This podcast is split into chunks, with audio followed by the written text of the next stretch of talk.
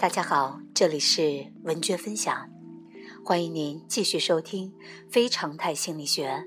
作者超个人心理学奠基人、著名心理学家、全息呼吸法创始人格罗夫博士。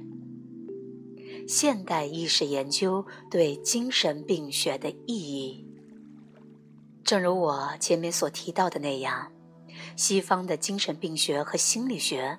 并不认为全息状态具有治疗和启发潜力，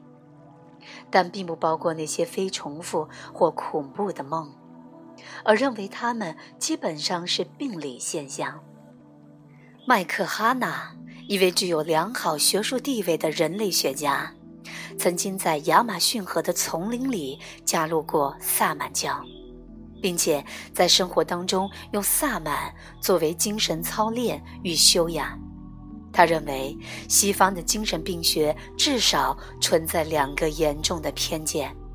一个是民族的优越感，也就是认为自己对人类精神和现实的看法是唯一正确，并优于其他任何观点；第二个是注重认知，或者注重实效，可能是一个更精确的词语。也就是他更注重去考虑正常的意识状态的经验和观察。精神病学对全息状态不感兴趣和忽视，导致其成为一种文化迟钝的治疗法。他们错误地认为，在一元论物质世界的狭隘观念中，不能被理解的所有活动都是病理的。这包括古代和前工业文化的宗教仪式和精神生活，以及整个人类的精神历史。这种态度还使人们对全息状态的研究能否对精神病学的理论和实践进行挑战造成了怀疑。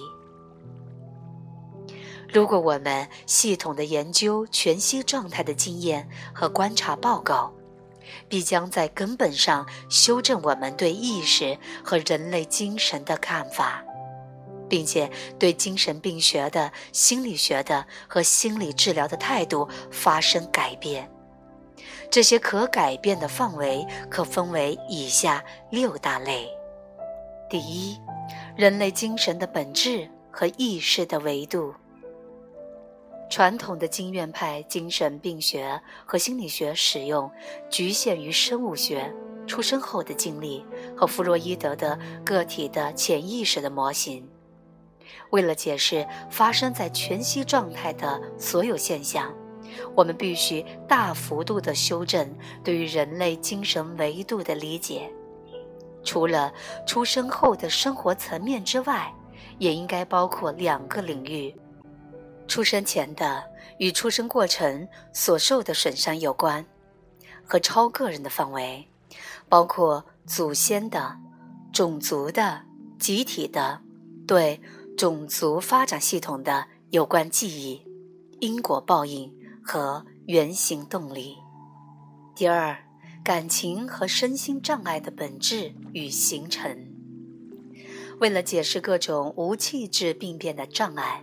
传统精神病治疗法使用了一种针对于一个人的婴儿期、儿童期及成年创伤进行治疗的模式。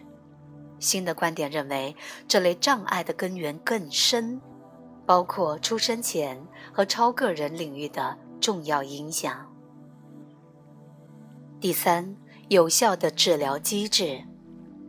传统心理治疗法只知道治疗机制是发生在一个人的一生所经历的一切上，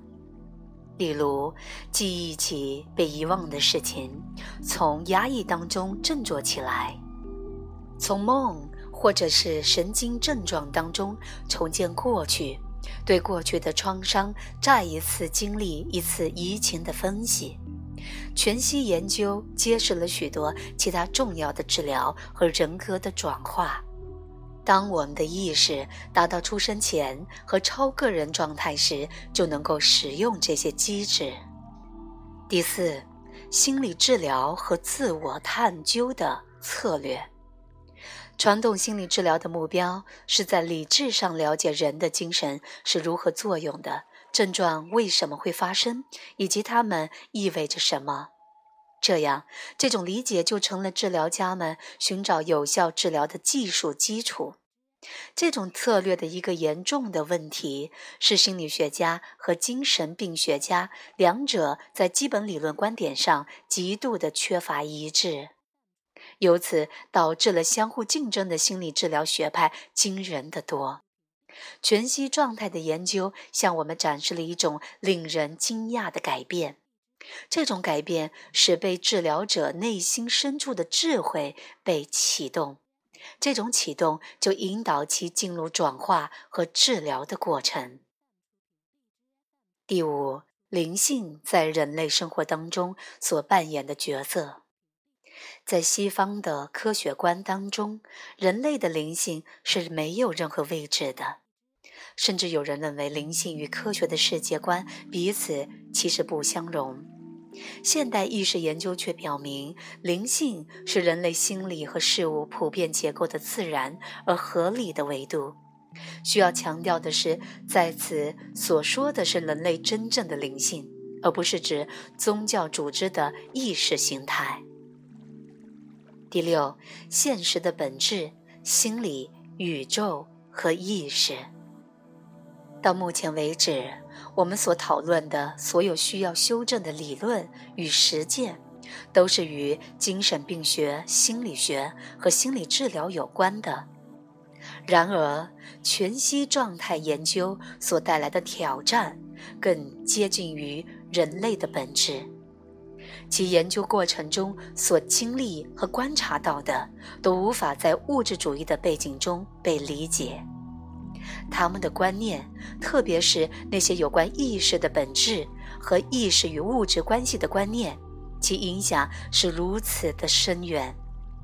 以至于削弱了西方科学的形而上学学说。